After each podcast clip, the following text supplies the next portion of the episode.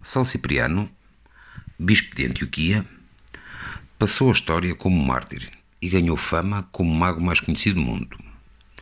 Nascido no século III, foi introduzido logo cedo na Irmandade dos Magos e, após uma estadia entre os persas, aprendeu as artes da adivinhação e invocação. Por volta dos seus 30 anos, Cipriano vai até a Babilónia, onde encontra a bruxa Évora.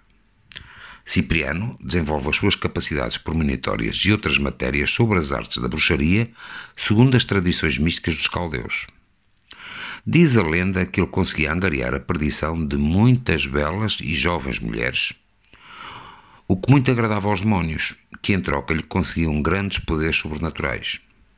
Com todo esse poder, Cipriano construiu uma carreira de bruxo com muita fama produzindo inúmeros feitos que lhe valeram a reputação de grande feiticeiro.